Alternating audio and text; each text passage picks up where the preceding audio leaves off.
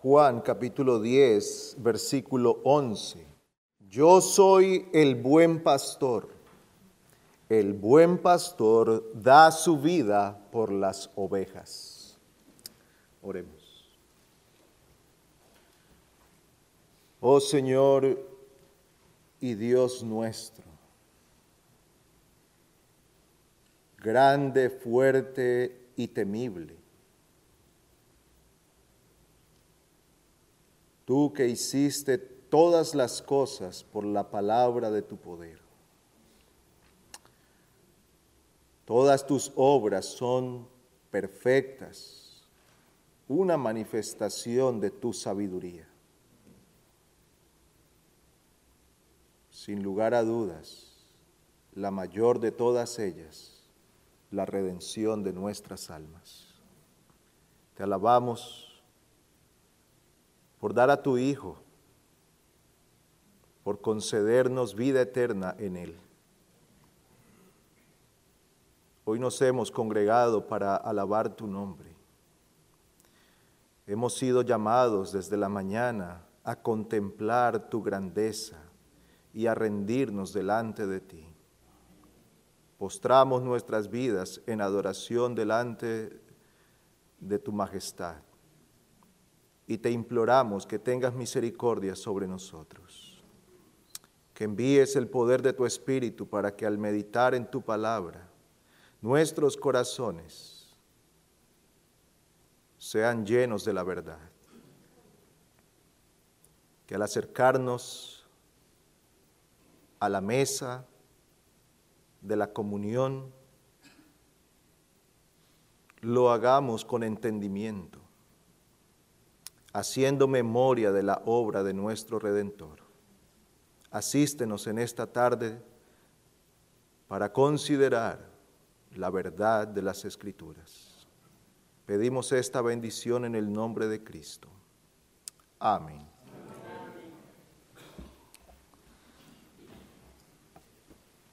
La figura de pastor en la escritura es prominente.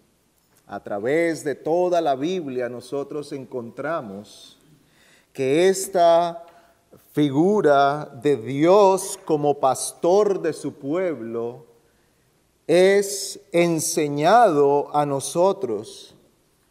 Y no solo en este pasaje o en el Salmo 23, sino que en diferentes lugares de la Escritura nosotros podemos encontrar que se profetiza de la venida del el pastor de Jehová, el pastor de su pueblo. Aquel pastor que fue una vez manifestado en una sombra, en la sombra de un hombre, el rey pastor David, ha sido ahora dado a conocer en su plenitud en la persona del Señor Jesucristo. Ahora usted y yo Conocemos no solo la sombra de aquel pastor, sino la realidad de este pastor. Y Jesús es aquel pastor. Como hemos dicho en el Antiguo Testamento, se profetiza que el Señor será el pastor de su pueblo. Por ejemplo, Isaías 40, 11 nos habla de esto. El capítulo 34 de Ezequiel es dedicado a hablar acerca de los pastores y cómo el Señor amonesta a aquellos que hicieron mal ese trabajo, pero termina prometiendo que un día levantaría a un pastor, a un pastor perfecto, aquel que vendría para reinar y ser el pastor de su pueblo. Pues luego nosotros en el Nuevo Testamento encontramos que este pastor no es otra persona que el Señor Jesucristo. Es así que en Hebreos capítulo 13, versículo 20 se le llama al Señor pastor. Dice el autor eh, de la carta a los hebreos y el Dios de paz que resucitó de entre los muertos a Jesús nuestro Señor, el gran pastor de las ovejas, mediante la sangre del pacto eterno, os haga aptos en toda obra buena para hacer su voluntad. Aquí se declara a Cristo como aquel gran pastor. La primera carta de Pedro, en el capítulo 2, el versículo 25, llama al Señor Jesucristo como el pastor y obispo de nuestras almas. Así que Cristo es el verdadero pastor. Y este pastor que se describe en nuestro texto de este día es uno que manifiesta su obra y su persona a través del amor y la bondad por su pueblo o por sus ovejas. Dice el versículo 11 de Juan 10, yo soy el buen pastor. El buen pastor da su vida por las ovejas. Así que vamos a considerar este texto en dos divisiones sencillas. En primer lugar, la declaración que hace Cristo acerca de su persona. Él dice, yo soy el buen pastor. Y en segundo lugar, una declaración que él hace con respecto a su obra, que da su vida por las ovejas.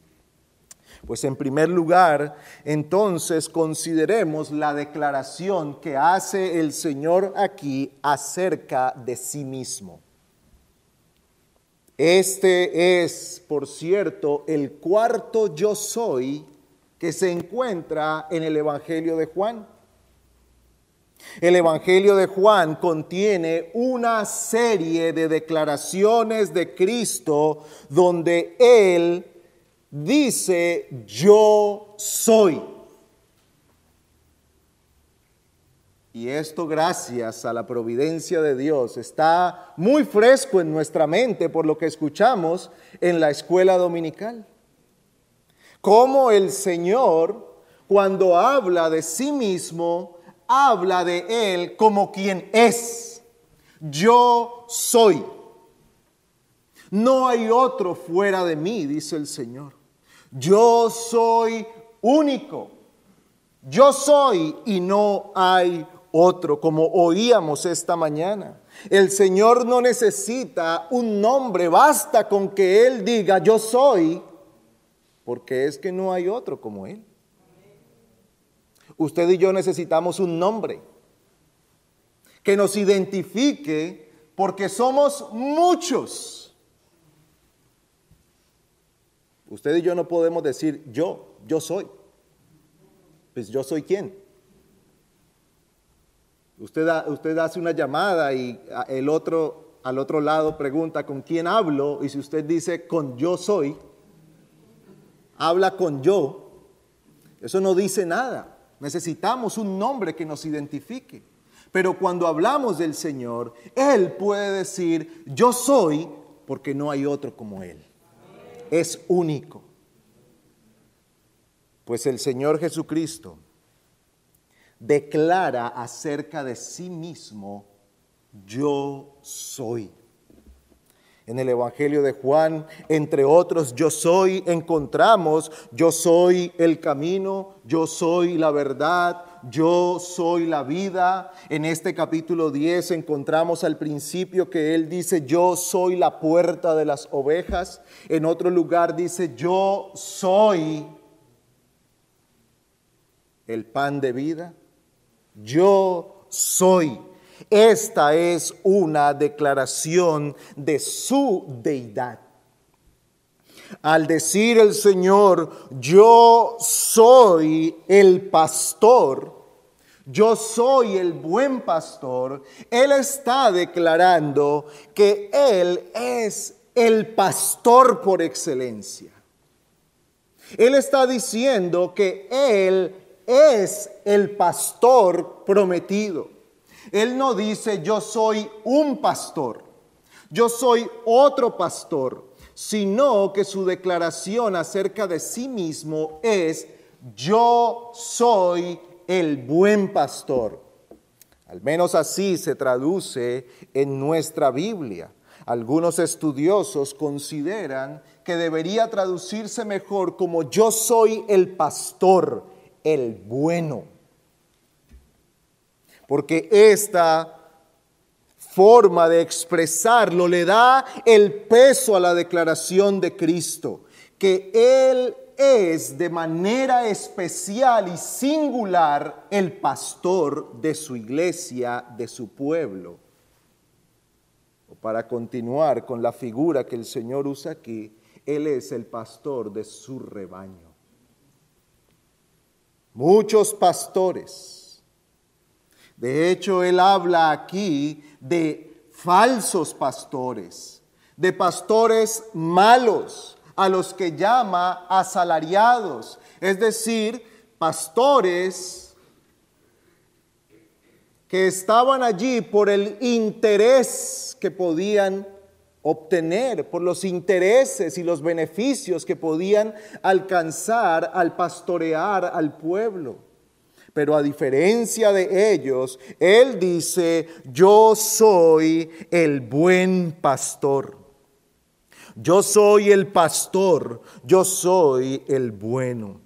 Pero esta palabra que aquí se traduce como bueno, también pudiera ser traducida de una manera más amplia como el excelente o el preeminente. Así que el Señor está declarando que Él es el pastor, el pastor preeminente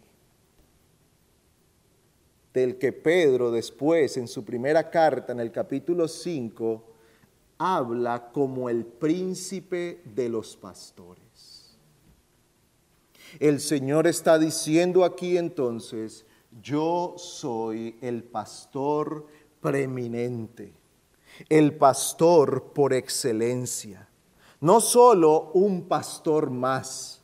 Él no solo era uno más que aparecía en el momento de la historia o en el pueblo para pastorear al rebaño del Señor, sino que Él es el pastor. Y esto definitivamente que tenía un gran peso para sus oyentes porque el Señor se estaba poniendo por encima de David.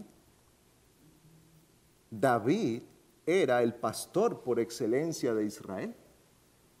Si había un pastor modelo al que se aspiraba a llegar, era la figura de David.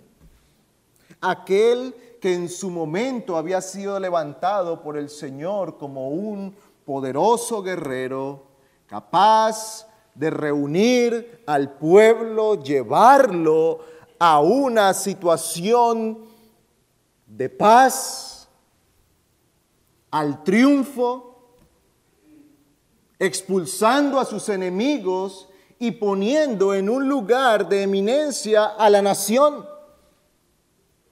Ese hombre, guiado por el Señor, para establecer a Jerusalén como la capital del país, la ciudad de la paz, el rey pastor por excelencia. Por eso cuando el Señor habla de su promesa que levantaría un pastor, habla de David y dice que levantaría a David para que pastoreara a su pueblo. Y por supuesto que no está diciendo que va a resucitar a David, sino que el hijo de David, la simiente de David, vendría para pastorear a su pueblo. Ahora Cristo está declarando que Él es el cumplimiento de aquella promesa. Y ciertamente que eran palabras de mucho peso para sus oyentes, porque ellos sabían que Jesús estaba declarando que era superior a David.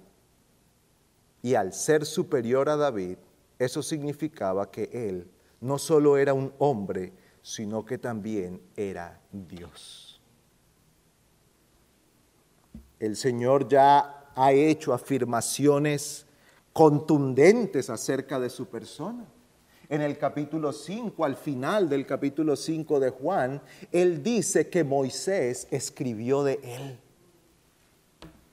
En el capítulo 8 dice que Él es más grande que Abraham. Y ahora en el capítulo 10, Él dice que Él es el verdadero David, el pastor de Israel.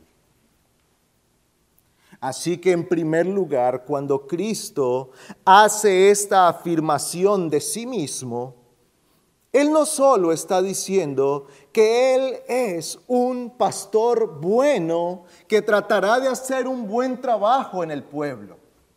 Él está diciendo, yo soy Dios y he venido porque yo seré el pastor del pueblo de Dios. Yo soy el cumplimiento de esta promesa.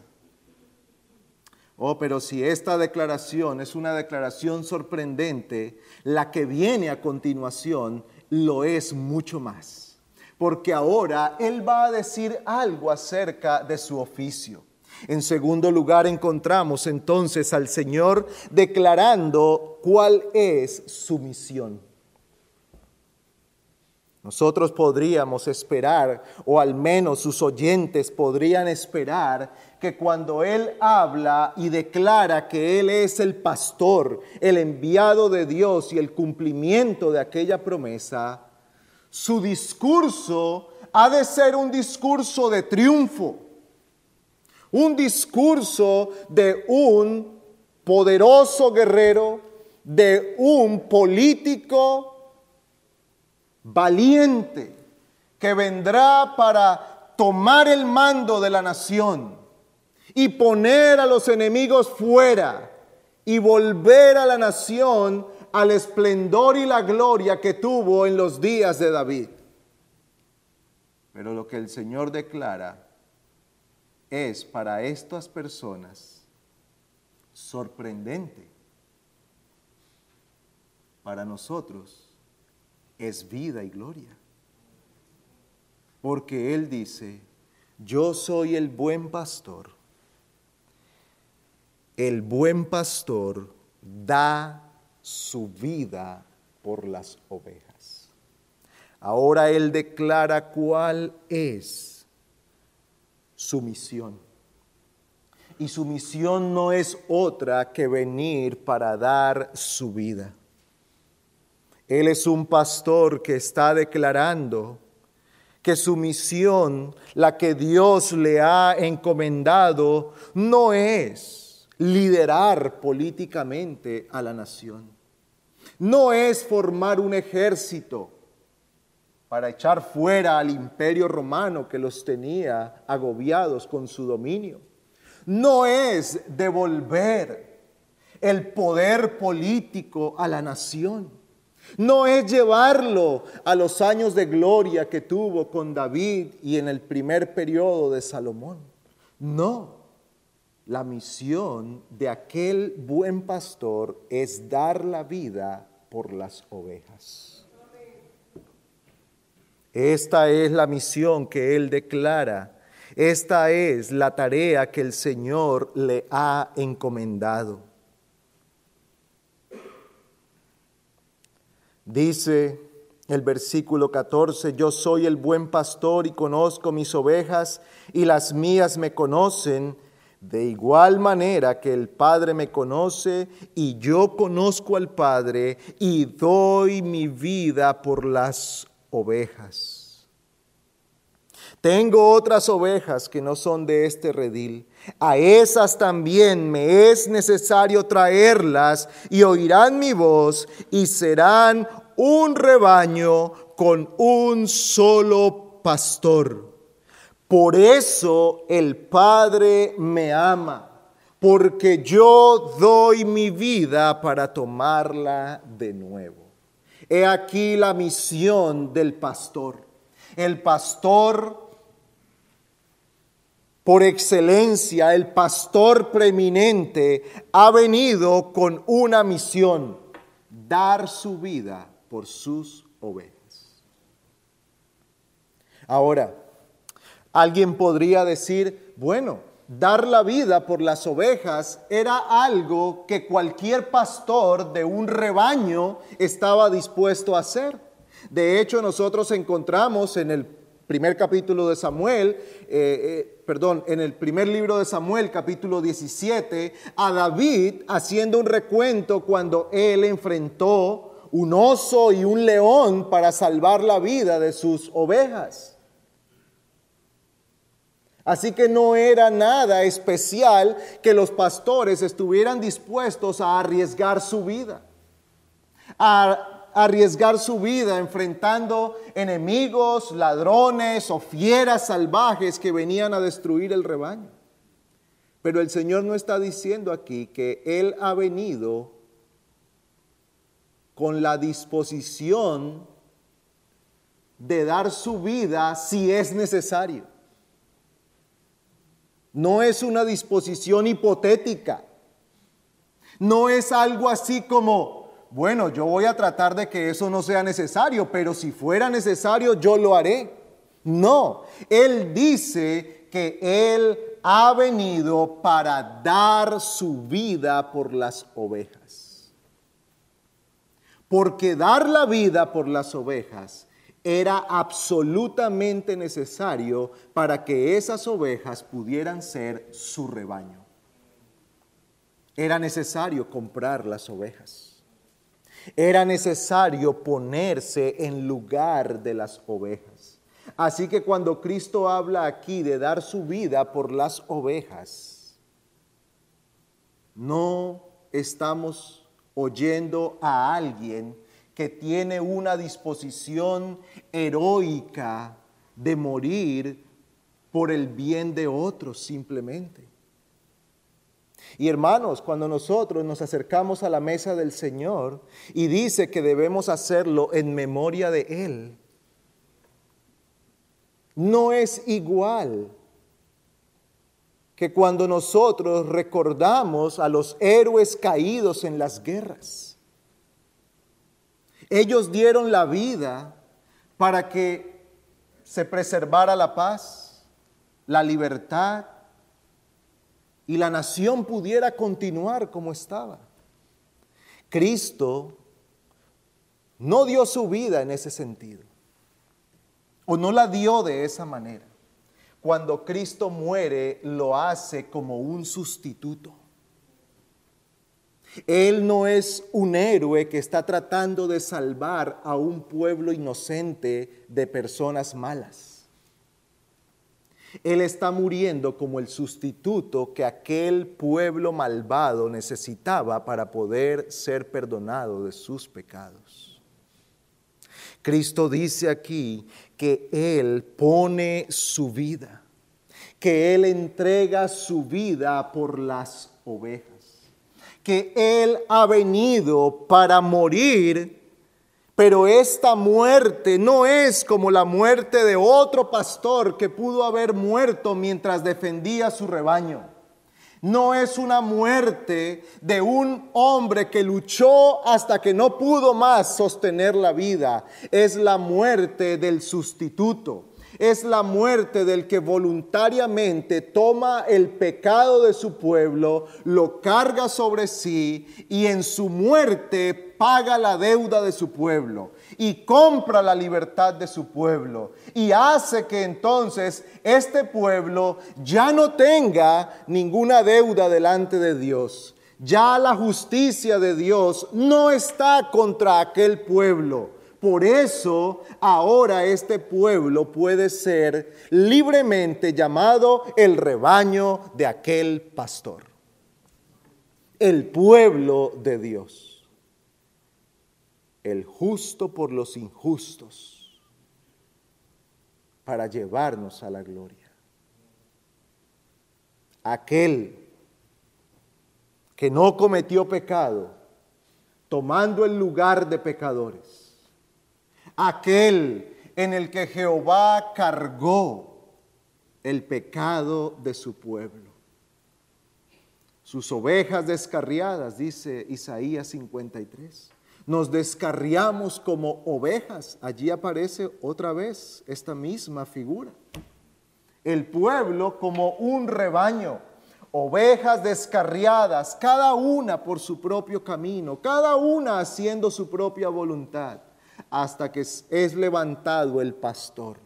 Y este pastor es levantado para volverlas a reunir, pero para volverlas a reunir es necesario pagar el precio de su deuda y satisfacer la justicia de Dios. Él es puesto por el Padre como aquel que sería la ofrenda. Nosotros encontramos en toda la historia de la Biblia a los hombres sacrificando ovejas para el perdón de pecados. Aquí nosotros encontramos al pastor sacrificándose a sí mismo para el perdón de su rebaño. Cristo es el pastor que se ha dado a sí mismo.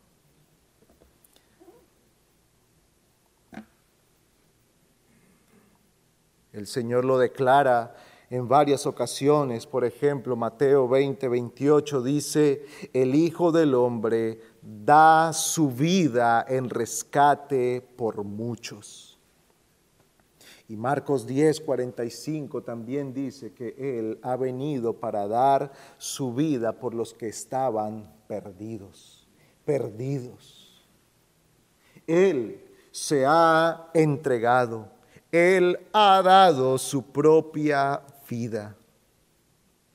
Jehová cargó sobre él la culpa de su rebaño y ahora cada creyente goza de la libertad y puede ser llamado una oveja del redil del Señor.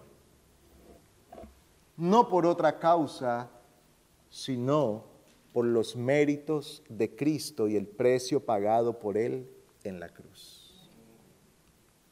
Así que Él está diciendo aquí, yo soy el pastor. Ya no hay que esperar más. He aquí, el pastor prometido está entre ustedes, está diciendo el Señor. Pero este pastor ha venido para dar su vida por las ovejas. Para dar su vida por las ovejas. Hermanos, mientras nos acercamos a la mesa del Señor y como decíamos hace unos minutos, hemos de considerar con detenimiento la obra de Cristo en la cruz. ¿Es Cristo su pastor? Esa es una pregunta que todos necesitamos respondernos. ¿Es Cristo mi pastor? ¿Soy yo una oveja de Cristo? Si su respuesta es sí, entonces usted necesita hacer memoria del sacrificio de su pastor en su lugar. Él vino para tomar su lugar. Él vino para dar voluntariamente su vida para que usted y yo podamos tener vida por su muerte. Nadie me la quita, dice el versículo 18, hablando de su vida, sino que yo la doy de mi propia voluntad. Tengo autoridad para darla y tengo autoridad para tomarla de nuevo. Este mandamiento recibí de mi Padre. Al hacer memoria de la muerte de Cristo, hermanos, no estamos hablando de alguien que fue conducido a tal grado de debilidad que no tuvo más que hacer que morir en manos de sus enemigos. No, Él dice, yo he dado mi vida. Esto manifiesta el amor de Cristo. Esto nos recuerda el amor voluntario de Cristo para nosotros. Él ha dado por su propia y libre voluntad su vida. Esta mañana escuchábamos una palabra extraña, libérrimo.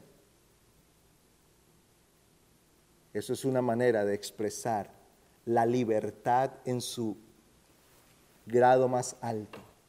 Dios es libre, no hay nadie que lo pueda coaccionar. No hay fuerza de hombres, no hay fuerza de seres espirituales, no hay fuerza de monstruos, no hay fuerza de nada que pueda doblegar a Dios. Cristo murió en la cruz porque Él se entregó voluntariamente. Nadie me quita la vida, yo la doy. Oh, cuán grande es el amor de Dios. Cuán grande es la bondad del Señor. Al tomar el pan y la copa, usted y yo recordamos el cuerpo y la sangre de Cristo, entregados voluntariamente para nuestra redención. Pero esto también nos recuerda a nosotros el peso del pecado. Porque fue necesario que Jesús, Dios hombre, ocupara nuestro lugar para nuestra redención.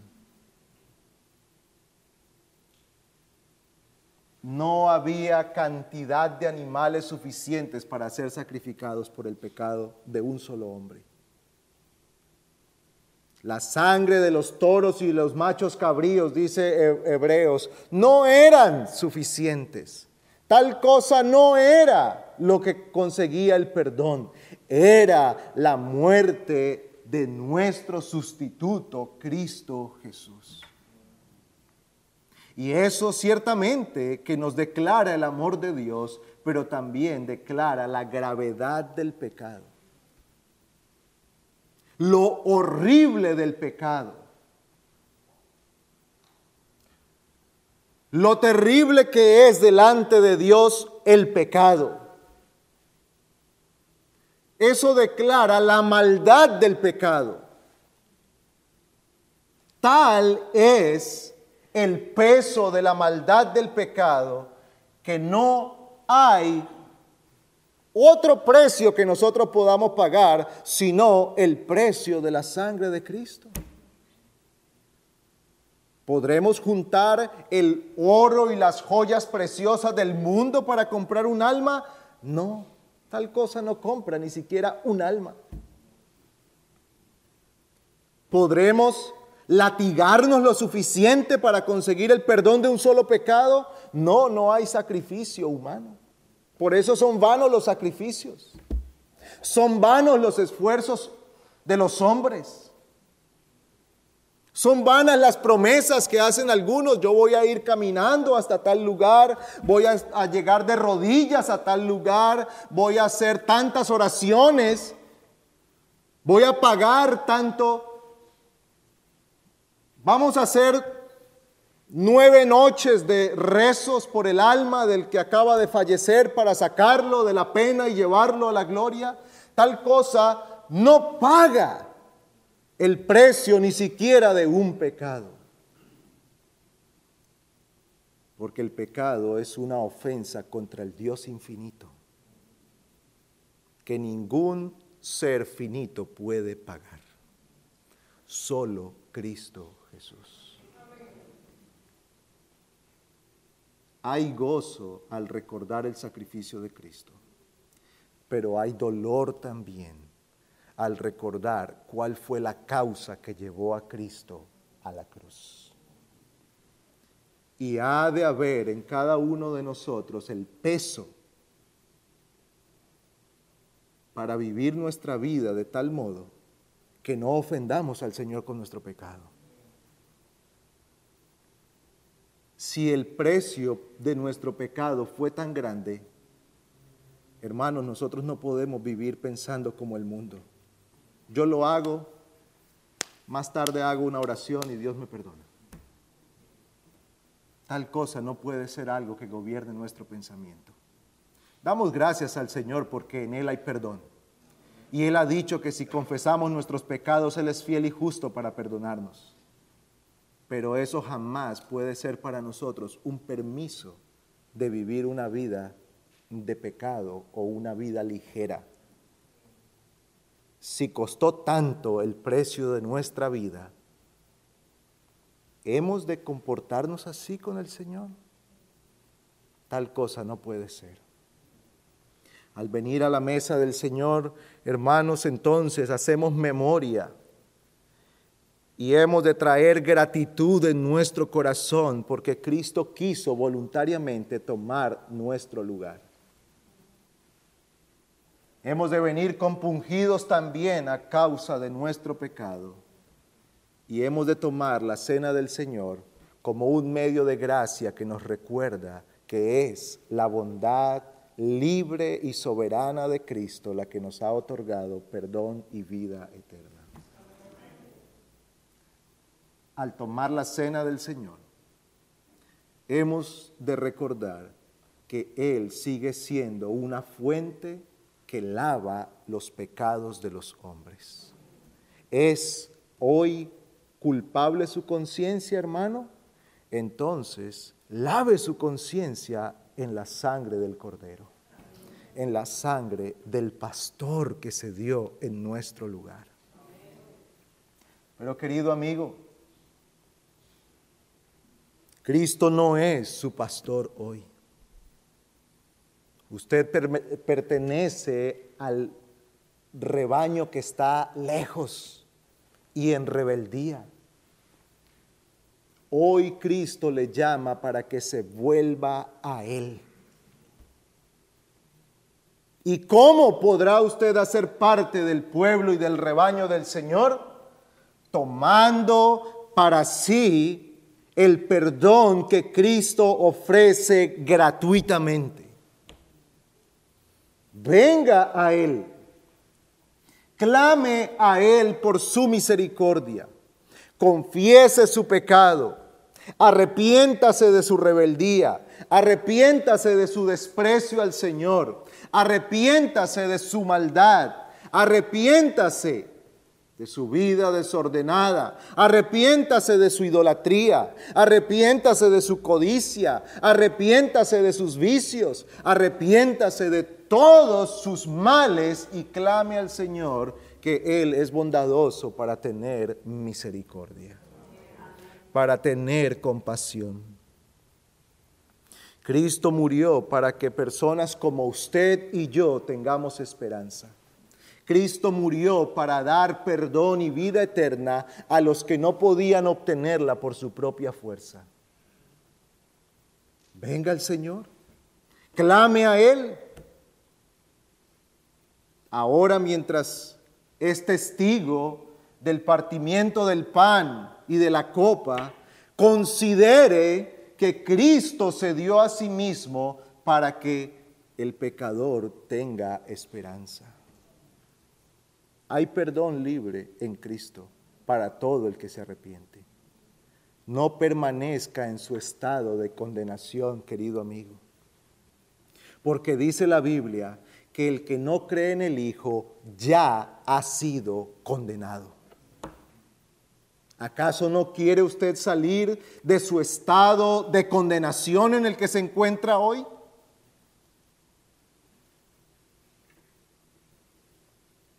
No deje que su corazón lo engañe. Algunos cuando se les, cuando se les pregunta, ¿y qué será de su vida cuando muera? Ellos suelen decir, bueno, eso nadie lo sabe. Ya veremos qué pasa en ese día porque solo Dios sabe. Amigo, el Señor ha declarado que el que no cree en el Hijo ya ha sido condenado. En esa condición nacimos usted y yo, bajo condenación. Y Cristo vino para que aquella condenación sea quitada de nosotros. Él la llevó sobre sí en la cruz pagó la deuda para que todo aquel que en Él cree no se pierda, sino que tenga vida eterna. Acuda al Señor Jesucristo. Clame a Él que los méritos de su sangre son suficientes para perdonar cualquier pecado. Cualquier pecado. Pues oremos al Señor y acerquémonos a la mesa para hacer memoria de la obra de Cristo. Oremos. Oh Señor, te rogamos que traigas bendición sobre tu palabra y que ahora mientras tomamos el pan y la copa, hagamos memoria de la obra de nuestro Redentor y ayúdanos a vivir en novedad de vida, como aquellos que han sido redimidos por la muerte del pastor. Te imploramos, oh Señor, que Cristo Jesús sea el pastor de aquellos que permanecen alejados del redil.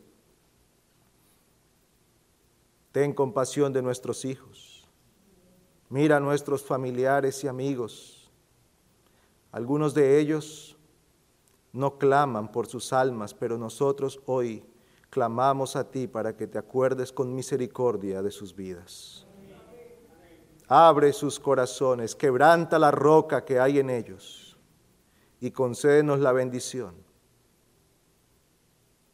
de verlos como nuestros hermanos en la gloria eterna. E imploramos esto en Cristo. Amén.